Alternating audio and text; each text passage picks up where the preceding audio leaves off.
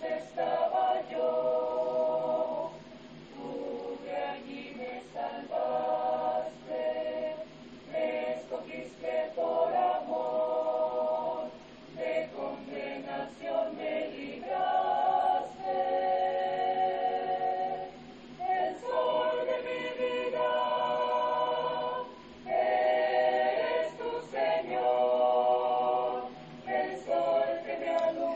Queridos hermanos y amigos, que Dios derrame muchas y grandes bendiciones sobre su vida en este hermoso día. Damos gracias a Dios por la oportunidad que nos da de meditar en su palabra. También queremos agradecerle a cada uno de ustedes por tomar de su tiempo y meditar en la palabra de nuestro Dios junto a nosotros. Reciban salud de la Iglesia de Cristo en Siquirres. Para nosotros es un privilegio, es una bendición poder compartir la palabra de nuestro Dios con cada uno de ustedes. De esta manera poder conocer la verdad de nuestro Dios, esa verdad que nos ha dejado a través de su palabra para que conozcamos lo que Él quiere que hagamos y de lo que Él se agrada, ya que debemos de hacer conforme a lo que Él ha ordenado y ha mandado. Y esto es lo que encontramos a la luz de las Sagradas Escrituras para tener una seguridad de hacer aquellas cosas conforme a lo que Dios establece y poder estarle agradando en todo, esperando el día en el cual tenemos que estar delante de Él en el juicio para poder ir y morar eternamente con Él si hacemos conforme a lo que Él establece. Mateo capítulo 16 versículo 18 nos dice, y yo también te digo que tú eres Pedro, y sobre esta roca edificaré mi iglesia, y las puertas del Hades no prevalecerán contra ella. Un versículo con lecciones grandes. Precisamente podemos notar dos lecciones. Una, la singularidad de la iglesia, la cual Jesucristo promete edificar, y también la base sobre quién está o sería edificada. Esto es importante poderlo conocer para poder encontrar la verdad de nuestro Dios. El contexto de este versículo nos enseña muchas cosas, lecciones grandes que podemos nosotros encontrar, por medio de las cuales podemos entender e interpretar correctamente el versículo 18. Algunos han tomado este texto para enseñar que la iglesia fue edificada sobre el apóstol Pedro, pero esto es una mala interpretación de este versículo y en realidad no es lo que Jesucristo estaba diciendo. Por lo tanto, es muy necesario que podamos conocer el contexto, porque el contexto nos habla de una pregunta que hizo nuestro Señor Jesucristo para llegar a lo que dice el versículo 18. Y es precisamente en el versículo 13. El versículo 13 de Mateo 16 nos dice, viniendo Jesús a la región de Cesarea de Filipo, preguntó a sus discípulos diciendo, ¿quién dicen los hombres que es el Hijo del Hombre? Esta es la pregunta que Jesucristo hace a sus discípulos para poder conocer qué es lo que creían o pensaban aquellas personas en aquel entonces. De hecho, Jesucristo conocía todas las cosas, pero hacía ver esto para desde este momento poder llegar a establecer, a informar o a indicar lo que el versículo 18 vendría a decir y sobre la promesa que Jesucristo estaba haciendo. Pero aquí cuando Jesucristo pregunta, ¿quién dicen los hombres que es el Hijo del Hombre? Sus discípulos llegan a decirle, bien, unos dicen Juan el Bautista, otros Elías y otros Jeremías o alguno de los profetas. Esto es lo que se decía acerca de Jesucristo. Esto era lo que la gente decía con respecto a Jesucristo.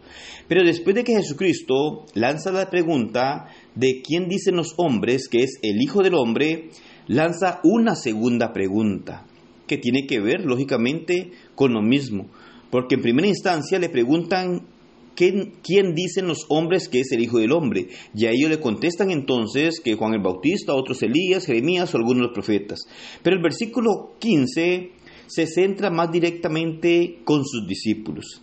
Y dice el 15, Él les dijo, ¿y vosotros quién decís que soy yo? Esta es la gran pregunta que va a desatar todo lo que se va a desarrollar del versículo 16 al versículo 19. Cuando Jesucristo pregunta directamente, ¿quién decís que soy yo? Los discípulos callan y es uno de ellos el que da respuesta. El versículo 16 nos dice, respondiendo Simón Pedro dijo, tú eres el Cristo, el Hijo del Dios viviente. Esta es una gran respuesta que da Pedro, haciendo y reconociendo quién era Jesucristo. Tú eres el Cristo, el Hijo del Dios viviente. Es tan claro así que el mismo Jesucristo viene en el versículo 17, le responde a Pedro, Bienaventurado eres Simón, hijo de Jonás, porque no te lo reveló carne ni sangre, sino mi Padre que está en los cielos. Esta es la base fundamental de lo que está ocurriendo y de lo que Jesucristo venía a hacer a este mundo. Recordamos que el propósito del Señor era venir a rescatar y a salvar a los perdidos. Juan 3:16 nos enseña la manera tan grande que Dios amó al mundo que dio a su único Hijo para que viniera y muriera en una cruz para rescatarnos. Y Jesucristo entonces ahora le dice a Pedro, eres bienaventurado Simón, hijo de Jonás. Porque lo que acabas de decir, en otras palabras, le dice, no te lo ha revelado carne ni sangre, sino mi Padre que está en los cielos. El Padre Eterno estaba manifestando a través de Pedro quién era Jesucristo en realidad. Era el Cristo, el Hijo de Dios viviente. Era aquel, aquella persona de la deidad que ahora estaba en este mundo con el único propósito de rescatar a la humanidad. Entonces, para ir al versículo 18 es muy importante tener esto presente. Lo que Jesucristo había preguntado de la forma o lo que creían o lo que decían aquellos hombres que era el Hijo del Hombre. Algunos contestaron o algunos decían que era algún personaje conocido o reconocido del pasado. Pero cuando le pregunta a los discípulos directamente, Pedro, según lo que Jesucristo manifiesta en el versículo 17, recibe una revelación de parte del Padre Eterno, porque le revela que Jesucristo es el Hijo del Dios viviente. Entonces, basado en esto, vamos a entrar al versículo 18. Pero esto lo analizaremos el día de mañana, si Dios lo permite, para poder ver sobre este contexto lo que el 18 dice.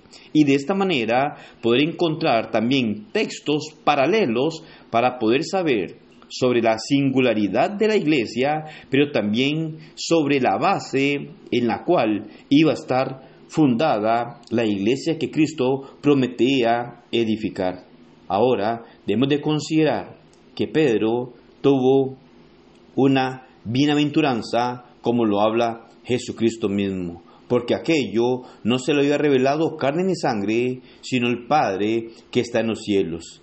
Jesucristo era el Hijo del Dios viviente y bajo esa confesión que Pedro estaba haciendo, Jesucristo va a responderle en el versículo 18 para mostrarnos a nosotros, tanto, tanto en aquel momento como hoy en día, el poder saber sobre qué o sobre quién edificaría la iglesia de una manera singular no hablando de muchos grupos religiosos, sino de una sola iglesia que establecería nuestro Señor Jesucristo. Y ese es el propósito por el cual encontramos que Dios, a través de su palabra, nos revela grandes verdades, verdades que debemos de conocer nosotros y la única forma de poderlas conocer y saber es respetando la bendita palabra de nuestro Dios.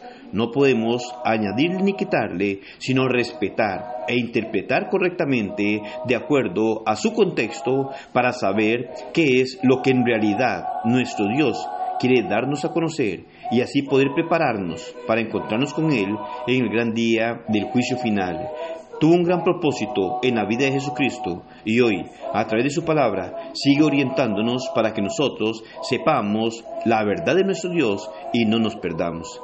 Que el Señor le bendiga y que pase un excelente día.